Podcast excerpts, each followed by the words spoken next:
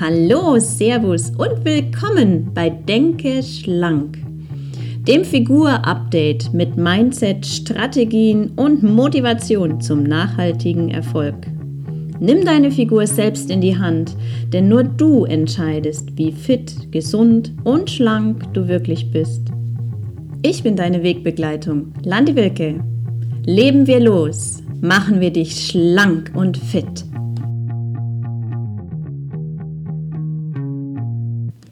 Ja, hast du öfter mal Heißhunger oder sogar richtige Attacken? Du kannst dann an nichts anderes mehr denken als an die Schoki, die in der Schokolade liegt oder die Plätzchen in der Schale oder irgendetwas anderes.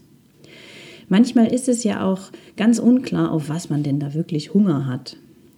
Das sind diese schwachen Momente, wo man zum Kühlschrank geht und Tür auf, Licht an, Tür zu. Man sammelt wieder alle guten Vorsätze und die Disziplin für einen Moment. Und dann, ja, man tigert weiter durch die Küche an potenziellen Schränken, deren Inhalt vielleicht diesen Hunger stillen könnte. Wieder Tür auf, Tür zu, Schublade auf, Schublade zu. Ah, dieses unzufriedene Gefühl. Und entweder findet man etwas, was einen zufriedenstellt, isst eventuell die ganze Packung Schokolade auf, oder es war nur so unbefriedigendes, gesundes Zeug da. Und naja, mal, mal ehrlich, diese Karotten machen in dem Moment nicht wirklich glücklich. Ja, und genau darum geht es in dieser Folge von Denke schlank, wie du dem Heißhunger begegnen kannst, ohne die nächsten Speckrollen am Bauch zu produzieren und wie du grundsätzlich die Heißhungerattacken verhindern kannst. Starten wir also. Zum einen sollte man verstehen und wissen, dass Heißhunger verstärkt ausgelöst wird, wenn wir in einer Zuckerschleife feststecken, also so in so einem Zuckerkreislauf. Da fordert der Körper aufgrund der ständig hohen Schwankungen des Blutzuckers schnell oder schneller wieder nach dem nächsten Schuss, so nach der nächsten Portion Zucker. Ja, und ich bezeichne es auch immer wieder gerne als Sucht, denn Zucker, wo ja auch die ganz beliebten Kohlenhydrate aus Weißmehl dazugehören, sorgt nachgewiesen für eine Art Abhängigkeit und löst den gleichen Mechanismus aus oder gleiche Mechanismen aus im Hirn wie bei Kokain. Klar, dass die Zucker, die Zuckerjunkies dann immer auf der Suche sind nach der nächsten Portion und nach der nächsten Kick durch den Zucker.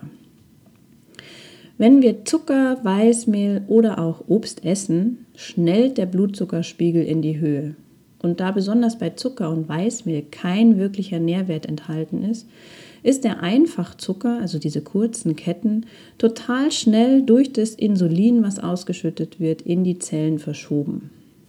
Was übrig bleibt, ist das Insulin im Blut und was auch im hohen Maße natürlich ausgeschieden wurde, weil ja eine Zuckerflut hineingerauscht kam.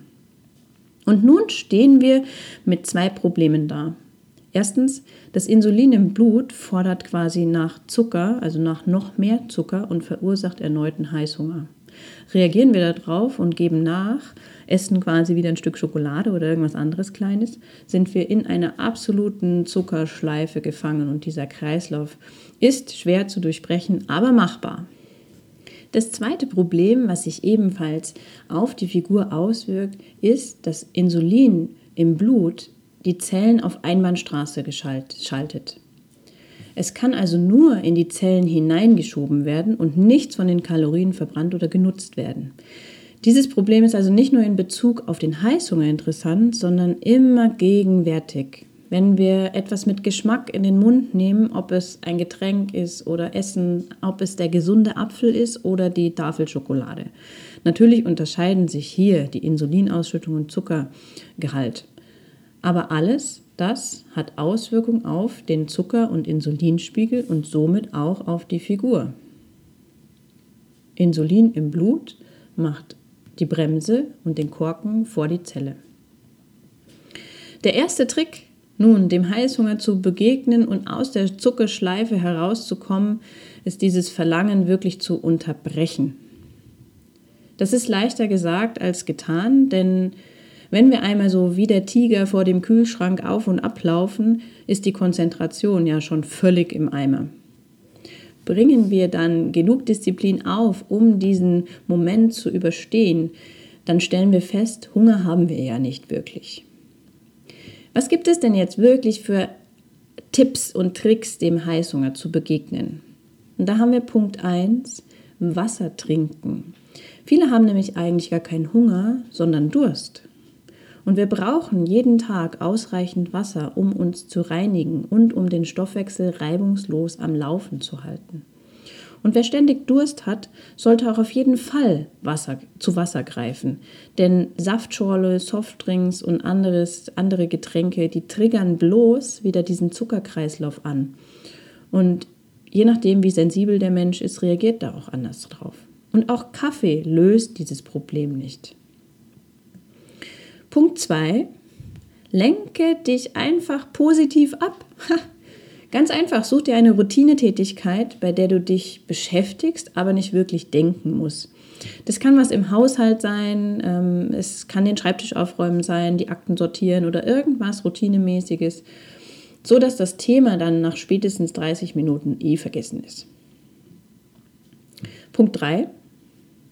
Fokussiere dich auf dein positives Bild. Wie es in diesem Podcast, im ersten, die Magie über den Neubeginn ging, tauche dort richtig tief ein, wie in eine Art Meditation. Also in dem Moment des Heißhungers, wie in eine Meditation eintauchen und werde dir klar, warum du nun und wofür du nun aus dieser Zuckerschleife aussteigen wirst, warum du nun keinen Zucker isst und auch gerade dem, das, was dich gerade sonst anlacht, jetzt nicht brauchst. Und Punkt 4 ist wie beim Wasser auch. Am Alltag verbrauchen wir einfach Mineralstoffe. Und besonders wenn wir einen hohen Zucker, Weißmehl oder auch Alkoholkonsum haben, verbrauchen wir wertvolle Mineralstoffe.